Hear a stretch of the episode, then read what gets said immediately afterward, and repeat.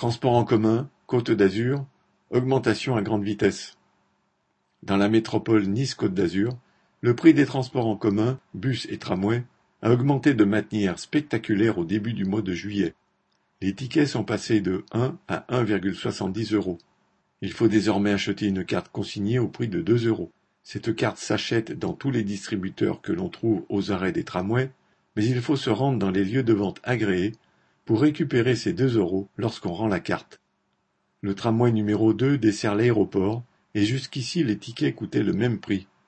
Aujourd'hui, pour les touristes arrivant par avion à Nice, les billetteries ne proposent que des allers-retours à 5 euros et on y trouve des récupérateurs de cartes qui ressemblent à des poubelles et ne rendent pas les 2 euros. Dans le même temps, la métropole a décidé de combler 5 millions d'euros du déficit du Grand Prix de France de Formule 1 du Castellet dans le Var.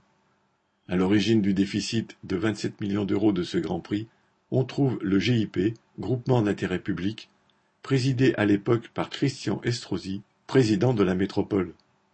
Les travailleurs qui prennent les transports en commun savent pourquoi ils sont encore une fois rançonnés. Correspondant Hello.